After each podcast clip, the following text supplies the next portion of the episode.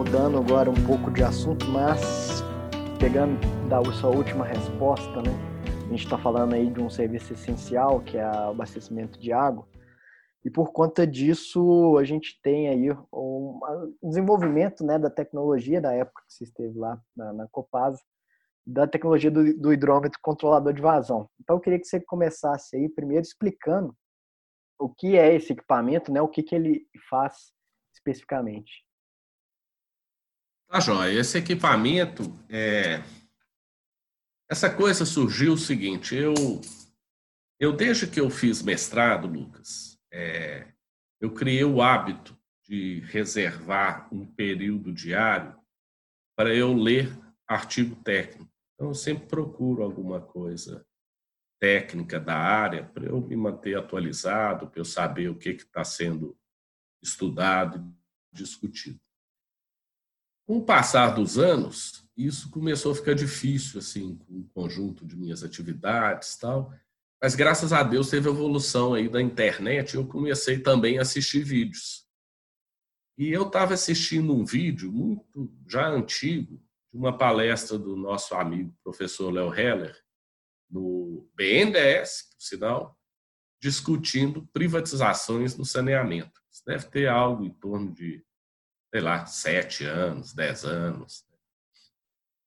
E me marcou muito uma coisa que o Léo falou, que foi o seguinte: do ponto de vista do direito humano de acesso à água, quando uma empresa prestadora de serviço corta a água do cidadão porque ele não pode pagar, ela está violando um direito humano. É uma violação de direito humano seria cabível, inclusive, uma ação judicial. Essa coisa, eu vou confessar para você, assim, me impactou muito. Eu, eu fiquei pensando demais nisso, especialmente porque assim a prática comum de todas as empresas de saneamento em quase todos os lugares do mundo é corte de água para quem é inadimplente. E eu comecei assim a pensar em como fazer para criar uma alternativa a isso. E de cara veio essa alternativa, né?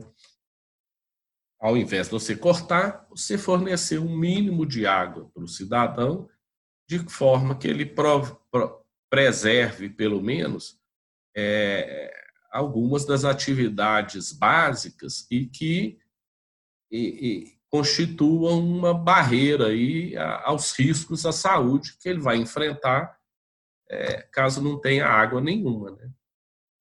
E aí fui pensar nessa forma e pensei nisso. Se a gente tivesse um hidrômetro onde eu pudesse informar para ele qual o volume que eu quero diariamente, é, essa coisa funcionaria perfeitamente.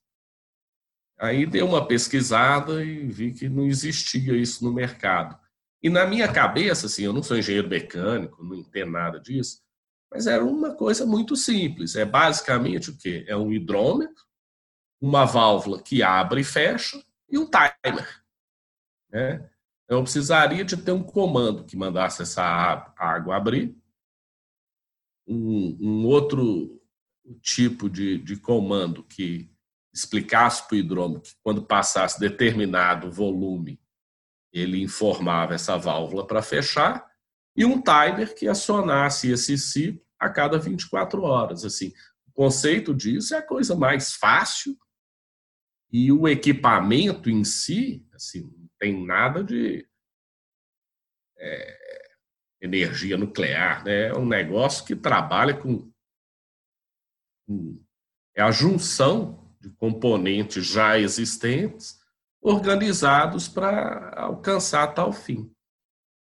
Então, assim, a ideia disso surgiu, o desenvolvimento disso surgiu foi dessa forma. É, a gente buscou apoio de algumas empresas, por fim, uma delas se interessou em desenvolver esse equipamento junto com a Copasa. Né? E foi progredindo até que a gente chegasse a um equipamento final. O que ele faz é exatamente isso que eu descrevi agora, assim, com base em um per capita mínimo, que a gente pega como referência a partir de estudos da Organização Mundial de Saúde, eu vejo quantas pessoas tem naquela residência, multiplico aí pelo per capita, então eu tenho um volume diário a ser entregue. Esse equipamento permite que a gente informe qual é esse volume, é, é tudo eletrônico, é só você dar, passar essa informação e ligar. Ele faz isso automaticamente a cada ciclo de 24 horas, fornece exatamente aquele volume que você se comprometeu. Né? Acho que isso seria, do ponto de vista de direito humano, uma excelente alternativa é, ao corte de água. Uhum. É, inclusive, você falou, comentou o professor Léo Heller, né? Uma vez eu assisti uma palestra dele que ele comentou a respeito disso, né? E ele falou que na Inglaterra, por exemplo, há alguns anos já é proibido o corte, né? Por inadimplência, no caso de falta de recurso, né? A pessoa não tem uh, renda para poder fazer essa, digamos, fazer o pagamento. E nesse caso específico, você teria que ter informação, né, se aquela pessoa tem realmente ou não renda, né, que entra em um outro fator desse condicionante. É, mas aí eu queria, você comentou que foi procurar essa tecnologia no mercado. Você, você já avaliou se existe algum outro país que faz, implementa isso, esse tipo de tecnologia dessa forma, ou se isso é muito, digamos, uma vanguarda e inovador aqui né, desse, desse primeiro caso experimental que a gente teve aqui em Minas? Olha, Lucas, eu vou te responder assim, pode ter até falhas né, no nosso sistema, mas a gente não identificou a existência disso em lugar nenhum do mundo. É, como você diz, assim, mencionando a, a fala do Laheller, é, existe de diferentes atuações é, em países diversos. Então, por exemplo, na Irlanda não existe corte de água, mas na Irlanda não existe também conta d'água. Lá o, o, a água ela é paga como a gente paga aqui o IPTU, é uma taxa anual. Então, como não tem conta d'água, não tem o menor sentido de se cortar água. Né? Então, simplesmente não existe o corte. É, outros países, é, a água pode até ser cortada, mas para você conseguir cortar água, é um extenso, longo e penoso processo judicial. Né? Então, é muito raro que as empresas prestadoras se submetam a enfrentar esse processo para conseguir é, cortar a água de um cidadão. Me chamou muita atenção uma região da Bélgica, onde o princípio é o mesmo que a gente desenvolveu para esse equipamento. Mas lá é tão essa região é uma população tão pequena e os inadimplentes muito menor ainda, que eles entregam com caminhonete galões de 20 litros de água por pessoa para quem está inadimplente. Eles cortam a água, mas fazem essa entrega diária usando uma caminhonete levando galão de água. Quer dizer, isso aqui seria impraticável, né? O nível de inadimplência que a gente tem é expressivamente maior. Então, assim, a gente pesquisou bastante, procurou, identificamos em diversos países do mundo quais eram as políticas, nunca encontramos nada similar é, com a aplicação de um equipamento específico para isso, não. Bom, e aí vocês fizeram um teste prático, né? Eu queria saber como que foram, quais, quais foram os resultados observados desse teste e qual foi o universo, né, da, dessa amostra que vocês fizeram, qual localidade, tamanho, né, quantidade de hidrômetros que foram instalados. A gente fez duas etapas de teste, Lucas. Primeiro a gente fez é, testes de laboratório, eles demoraram cerca de seis meses e aí Durante esse período foram promovidos todos os ajustes é, relacionados tanto à montagem desse equipamento, que, como eu te falei, ele é quase que você é, colocar junto né, esses três elementos: uma válvula, que abre e fecha, um timer e o hidrômetro propriamente. Mas também a parte de eletrônica, que é quem é, opera os comandos para acionar e desligar cada um desses componentes, né? E também, obviamente, de permitir a leitura. Então, nesse período de laboratório, é, foi gasto bastante tempo no, no ajuste de todos esses elementos e, por fim, quando a coisa já estava funcionando ok, na verificação é, do nível de erro. Né? A gente, especialmente, a gente imaginava como uma companhia estadual, desculpe, eu não posso fazer com que o governador vá na televisão e fale, ó, oh, não vou cortar água, vou dar X litro de, de água para o cidadão. E aí, no dia seguinte, está a televisão mostrando lá que, em vez dos X litros de água, sai meio copo d'água. Né? Então, assim, a gente foi trabalhando e melhorando a performance disso e chegou no final em uma média de erro na entrega desse volume, que era o mais importante, de 0,3%. Isso significa o quê?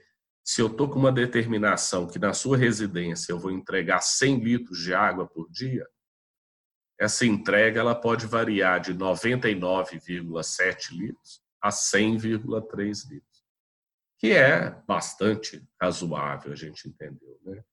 Nesse período de teste também, a gente verificou esses erros e a performance do equipamento sob as mais variadas condições de pressão, por exemplo, pressão bastante baixa, pressão bastante alta e etc. A partir disso, a gente foi fazer um piloto de campo. O piloto de campo ele é quase uma repetição dessa fase de laboratório onde você faz uma variação de condições, só que ele traz a novidade de você não ter controle sobre essas variações. Né? Então, você instalou numa residência, você está sujeito a ter tido algum problema na, na rede tronco, da própria alimentadora daquela região, que de repente a pressão cai absurdamente. Tal. E a gente precisava testar essa consistência sem o nosso controle. Né? Isso foi feito na, em, em algumas residências inadimplentes de São Joaquim de Bicas, que é aqui na região metropolitana. Foram cerca de 1.300 hidrômetros instalados. E um outro ponto é, que a gente queria também levantar era a questão da relação dos usuários com essa possibilidade. Então, a, a, teste de piloto de campo, ele serviu muito para a gente avaliar essas duas, essas duas componentes aí é, para uma decisão de emprego, né?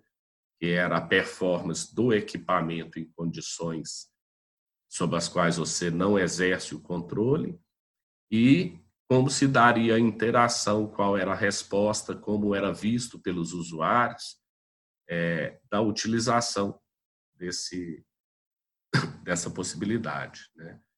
É, só queria chamar a atenção que isso tudo foi feito com muito cuidado. A gente procurou a Arsai, obteve a, a parceria da Arsai na condução desse piloto. A Arsai chegou, inclusive, a produzir resoluções que nos dessem amparo legal para a gente poder executar isso. E a gente só fez emprego disso nesse projeto piloto mediante a adesão voluntária dos usuários. Diferente da 14026, a gente não, não impôs nenhuma restrição aos usuários caso eles não topassem aderir. Então foi mais ou menos isso o período de teste. Bom, e aí nos resultados eu lembro que já até vi, né, você apresentando alguns deles. É, você poderia comentar também em relação à redução da, da inadimplência, um pouco desse resultado qualitativo, né, do acompanhamento feito com, com a comunidade local, do, dos comentários, né, da, da percepção das pessoas em relação a, esse, a essa aplicação. Essa coisa, Lucas, assim, eu tenho alguns números, a gente precisa é, ter uma sequência de pesquisa, inclusive eu imagino, associado aí a, a pesquisas em universidades, etc., gente interessada em, em desenvolver esse tema, para se aprofundar. Nesse piloto, a gente utilizou uma vazão de 20 litros por habitante dia. Né? essa vazão ela seria o mínimo mínimo para você sair da faixa de baixo risco à saúde, é, aliás, de médio risco à saúde e entrar na de baixo risco à saúde, tá? Que é algo entre 20 e 50 litros. O início que se daria a partir de 20 litros, ele também se dava por uma função econômica. Isso foi porque a gente queria criar também é, um incentivo para que a companhia quisesse adotar essa política. Né? Então, a gente viu, por exemplo, os inadimplentes, embora sujeitos a corte, aqueles que estavam no, no status de ter a água cortada, que o cara não deixa de pagar uma conta e a Copasa vai lá e corta, né? não é assim. Tem um prazo, é repetido. Tal. Então, assim, menos de 75 dias devendo, ninguém é cortado. Mas mesmo aqueles que são elegíveis à corte, ou seja, eles já estão devendo a um prazo maior do que isso, a Corpasa não consegue proceder esse corte por questões operacionais. Né? E a gente levantou e viu que o consumo médio das residências na metropolitana é, desses inadimplentes era algo em torno de 10 metros cúbicos por mês. Né? E fazendo uma conta bem rápida, a gente fornecendo 20 litros por dia por habitante, a gente via que a gente reduzia esse fornecimento de 10 para em torno de 1,2.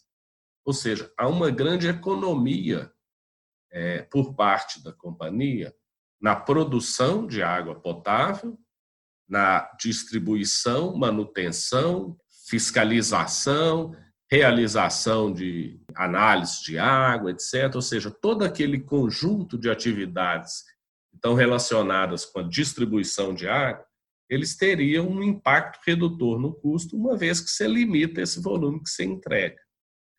Por outro lado, a gente procurou associar é, essa manutenção desse volume mínimo à oferta de uma oportunidade para que o cidadão quitasse o seu débito. Então, assim, a princípio, a gente deixou muito em aberto para que o, o usuário é, colocasse realmente qual era a possibilidade dele acertar isso. Então, para a gente tinha pouco interesse, assim, se ele ia acertar em seis meses, em um ano. A gente queria o compromisso de que ele acertaria, né? E que durante esse período ele teria limitado é, o volume que ele receberia aquilo. Para nossa surpresa, Lucas, assim, em cerca de 85% dos casos, o prazo médio de quitação do débito inadimplente foi de 11 dias. Então, assim, é quase que todo mundo pagando o débito à vista. Né?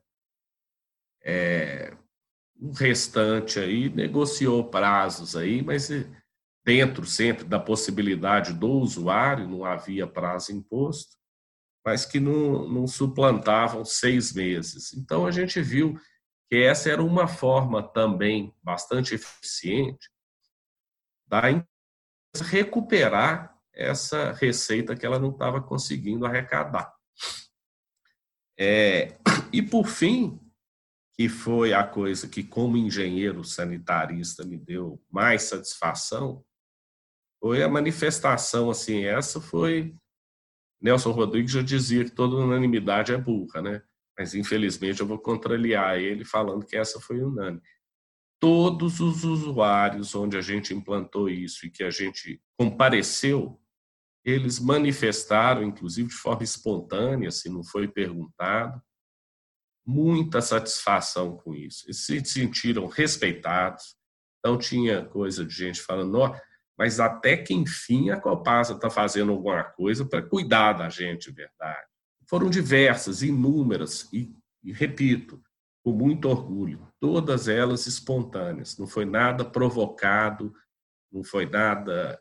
Então a gente viu assim, é uma coisa que atende do ponto de vista legal a manutenção do direito humano do cara de continuar tendo acesso ao serviço. Deixa o cara satisfeito reduz a despesa da empresa na produção e distribuição de água, né? E contribui para que a empresa recupere valores devidos que ela não está conseguindo arrecadar. Então, assim, é, é uma política alternativa ao corte de água que é muito interessante. Né? Não precisa nem comentar do corte de água, que é uma ação absolutamente antipática e de caráter conflitante. É a companhia fazendo algo que não recebe, com raiva, e o usuário com mais raiva ainda. Assim, a gente repete: ninguém vive sem água. Você corta a água do cidadão, no dia seguinte ele está se virando para arrumar água. Se o vizinho não dá para ele, ele faz uma ligação clandestina. E aí o impacto para a companhia é ainda maior. Então, esses foram mais ou menos o resultado. Se você me permite, sem querer estender muito, assim, há um outro emprego muito interessante desse, desse equipamento, mas que a gente, infelizmente, não teve oportunidade de testar, que é o seguinte. Em qualquer material que você for ler sobre distribuição de água em situação de restrição de vazão, onde você seja obrigado a fazer rodízio, é, racionamento, seja lá o que for, todos eles você vai encontrar alguma chamada de atenção com relação a um princípio que deve ser é, buscado, deve, você deve ter como meta nessas situações, que é o princípio da equidade. Né? As formas que a gente vê mundialmente empregadas nessas situações elas são manobras de dispositivos de distribuição, né?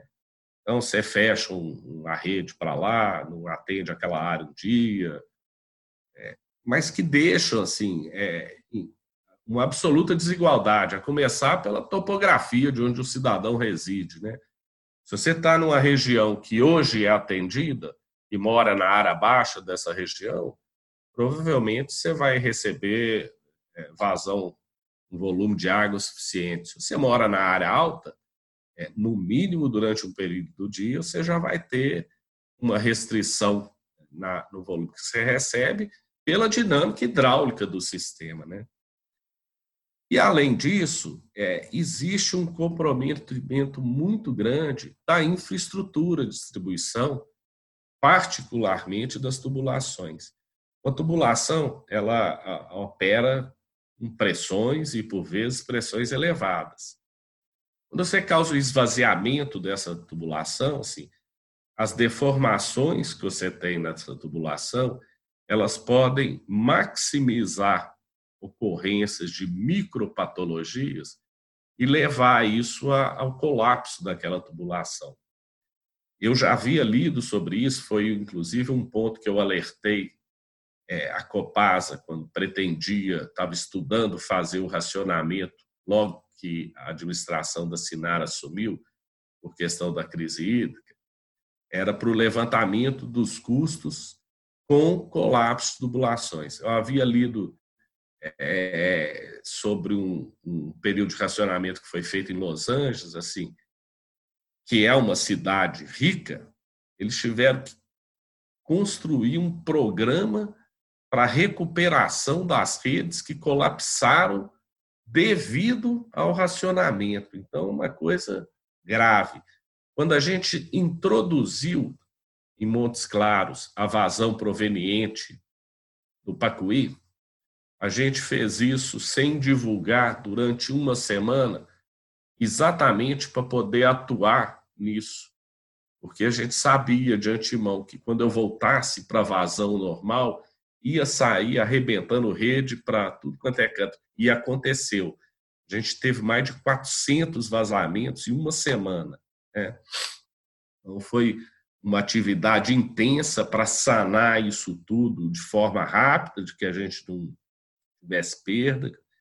Então, o uso desse equipamento nessas situações ele é muito interessante, porque, primeiro, eu preservo a rede, eu distribuo uma vazão sem que eu esvazie essa rede, e aí eu garanto numericamente, Lucas, que eu, você, seu primo, o Léo Heller, que a gente falou tanto dele, e todos os demais cidadãos recebam exatamente a mesma quantidade de água. Então acaba essa história de quem tem dinheiro corre no depósito, compra umas 15 caixas d'água e no dia que está recebendo, recebe a água de todo mundo ali e deixa o cidadão que mora na região alta sem água. Né? Estoca água para aquilo tudo. Quem não tem, não tem condição de fazer isso, não consegue armazenar água. Então, é uma maneira realmente assim, muito eficaz, conceitualmente, de, de se obter o princípio da equidade numa situação onde essa equidade se faz mais necessária. Mas volto a dizer, infelizmente a gente não teve a oportunidade de realizar teste com relação a isso. Mas conceitualmente é um emprego bacana e, e bastante significativo, né? É possível, né? Aí você, comenta, né, da, da rede estar tá preenchida, né? Acho que tem outros, outros fatores aí também que podem justificar esse, essa manutenção da rede preenchida, né? Da rede pressurizada, que é a questão de desprendimento de biofilme e eventual contaminação também né, dessa rede, que vai demandar mais quantidade de água para fazer a limpeza. E num momento de escassez hídrica, você, né, você retoma o abastecimento de uma área, a água né, perde qualidade com o desprendimento do biofilme, você ainda vai ter que fazer descargas de rede, o pessoal vendo aqui, o pessoal passando por uma escassez hídrica, por racionamento, não fica muito satisfeito, não entende, né, às vezes, a necessidade daquilo, e realmente você está né, perdendo né, volume de água ali. Além disso, também a questão de ar na rede. Né? Eu discuti até com o professor Marcelo Libani a respeito dos eliminadores de ar, e ele comentou que redes que estão pressurizadas, que há continuidade né, da, da, do abastecimento de água, não, não, não encontro nenhum tipo de problema e nenhuma eficácia né, desse tipo de eliminador, né, desse tipo de equipamento, né, eliminador de ar. Mas quando há intermitências constantes aí e é típico de áreas em racionamento, há uma entrada de ar na rede né, recorrente, o que pode impactar nas medições dos hidrômetros em relação ao ar. Como a gente está falando desses hidrômetros também, é, eu queria saber aí uma outra questão. Né? Primeiro, você falou né, do ponto de vista conceitual testar isso em escassez, mas haveria ali uma, uma necessidade de substituir todos os hidrômetros da localidade, né, para que haja essa questão da equidade, inclusive que é previsto né, na resolução de racionamento da ARSAI. Mas eu queria saber em relação a custos, né, de quanto custo é de um hidrômetro desse em relação a um hidrômetro comum e também em relação a, é, digamos, a combate à fraude, porque esse é um problema enfrentado, enfrentado né, pelos hidrômetros por conta do pessoal inserir pregos, superímã, enfim, a cada novo hidrômetro, nova tecnologia de hidrômetro, o pessoal sempre surge aí com alguma genialidade para burlar. Mas aí saber desse hidrômetro, né, por exemplo, quando ele está com a válvula aberta, se a pessoa conseguiria né, parar ali a, a essa válvula, travar essa válvula e permitir que entrasse mais água do que estava programado, né, alguma coisa nesse sentido. Eu queria que você comentasse esses dois pontos. Tá legal. Primeiro, respondendo ao custo, assim, é, eu a última vez que eu tive com a empresa que fabrica esses hidrômetros, é, eu, eu vi que o preço dele havia baixado sensivelmente, né? A gente precisa entender que esse equipamento, comparação dele com um hidrômetro mais comum, é injusta. Né? Por quê? Porque ele, ele é para um uso específico e muito mais abrangente. Ele faz coisas que o hidrômetro comum não é capaz de fazer. Né?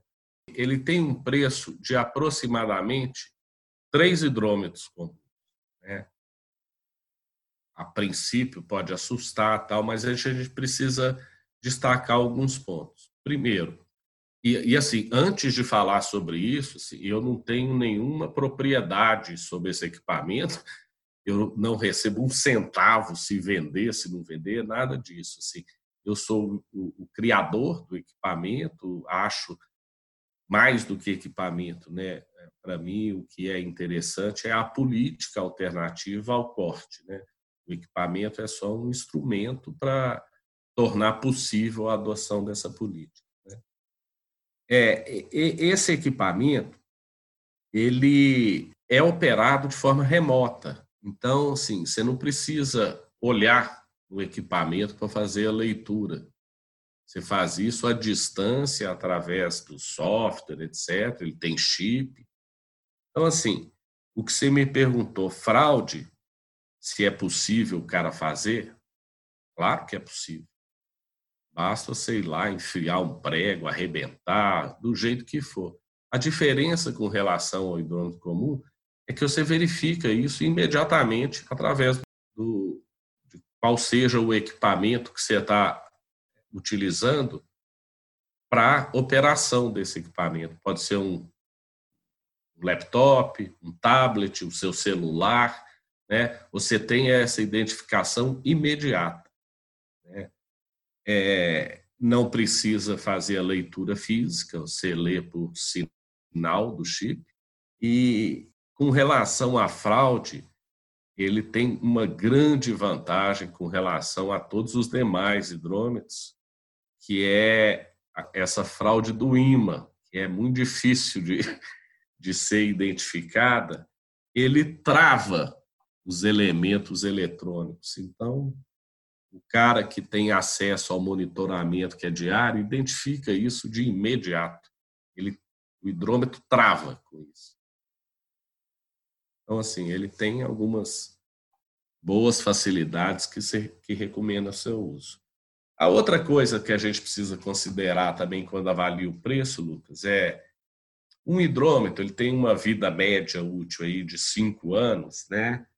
Que se dá muito em função do aumento do erro por desgaste das peças móveis. Estou né? falando, obviamente, de hidrômetros que não sejam hidrômetros eletrônicos. É, esse hidrômetro ele tem uma diferenciação. Como o volume que ele entrega é bastante reduzido diariamente, ainda que você aumente esse per capita, ele geralmente ele tem uma operação contínua e que não é muito longa, por vezes é até bastante rápida. Então, ele não tem o comportamento usual de um hidrômetro comum, que é, ao longo do dia, opera vagarosamente, aí determinada coisa a pressão está muito alta, opera muito rápido, aí volta a ser devagar. Assim. A operação dele é de um tempo mais restrito, de uma forma mais homogênea. Então, você tem um desgaste extremamente menor das peças. É, a empresa que fabricou isso, junto com o laboratório de hidrometria, eles fizeram algumas avaliações a partir de uso desses hidrômetros e concluíram que o desgaste da peça não é, é, é fator definidor da vida útil desse hidrômetro. Fator definidor para esse hidrômetro específico vai ser a vida útil da bateria, que é de até 10 anos. Então, assim, na hora que você vai comparar o preço, precisa levar em consideração também que esse equipamento ele tem uma vida útil de, no mínimo, o dobro da vida útil de um equipamento comum. Sem falar dessas facilidades que eu mencionei, né? Você não precisa ter leitura física, ela pode ser remota. Então, assim, tudo isso tem que considerar quando a gente for pensar no preço e falar, ah, é muito caro. Né? Às vezes é um caro que sai bastante barato. Uhum. Bom, e aí eu queria saber como é, você já né, se desligou aí da sua participação, da sua atuação junto ao Copado, eu queria saber se você tem alguma notícia da, da aplicação, né, dos próximos passos que vão se dar aí a partir dessa tecnologia que foi desenvolvida. Especificamente com relação à Copasa, eu não tenho conhecimento. Assim, eu, vez por outra, eu tenho notícia de que é, avaliaram a utilização deles é, uma região de Esmeralda, coisas assim, mas eu não saberia nem te dizer se isso foi feito, né? É, a gente está junto ao Ondas tentando buscar recurso para fazer a aplicação é, desse equipamento em algumas comunidades onde as pessoas têm efetivamente é, uma, vivem uma situação de vulnerabilidade né, que, que, se não impossibilita, dificulta demais o acesso delas à água. E, a partir daí, é, intensificar ou expandir um pouco a pesquisa dos, dos resultados aí que a gente já obteve até então, né? partindo para avaliar por exemplo, estratégias de uso do, das pessoas em situação de, de, restrição de vazão, os efeitos que tem de, de, de uma atuação como educador sanitário, você levar para essas pessoas assim uma priorização de usos, né? Então, as pessoas é, utilizarem a água para lavar as mãos, para higienizar alimentos, etc. Coisas desse tipo, né? Isso tudo a gente tem tentado junto a Ondas, mas também com uma enorme dificuldade aí na obtenção de recursos para poder tornar isso possível. Esse tem sido o caminho que a gente tem é, tentado dar ainda, né? Volto a repetir com toda humildade do mundo, assim, muito menos a esse equipamento, né? e muito mais à política, né, de ser alternativa ao corte e, preservar o direito humano de acesso à água de todos os cidadãos. Alex, eu queria te agradecer muito essa participação, a entrevista, né, você concedeu aqui para gente. E queria abrir aqui para o final, se tiver alguma mensagem final, uma, algo de tema livre aí aos ouvintes do podcast. Tá joia. Ô, Lucas, eu, eu é que te agradeço muito, foi uma honra é, bater esse papo aqui com você. Uma honra, tendo em vista todas as, as pessoas brilhantes aí com quais você já conversou, me, me incluir aqui no meio delas. E se eu posso trazer alguma mensagem, eu vou ser arrogante, vou trazer duas, tá?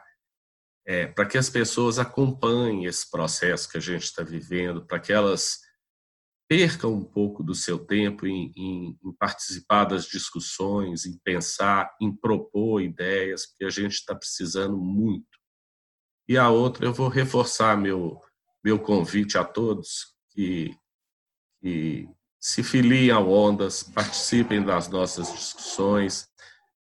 Se não, pelo menos acessem a página do Ondas na internet, é o ondasbrasil.org, conheçam trabalho que está sendo desenvolvido do Ondas, conta com um, um empenho voluntário de inúmeros profissionais e, e, e, que merece ser visto e que pode agregar aí conhecimento a todo mundo. De novo, Lucas, uma honra e eu que te agradeço muito aí pelo convite, tá? Que isso, a gente que agradece. Bom, gente, esse foi o episódio de hoje. Obrigado pela sua atenção aí, até a próxima.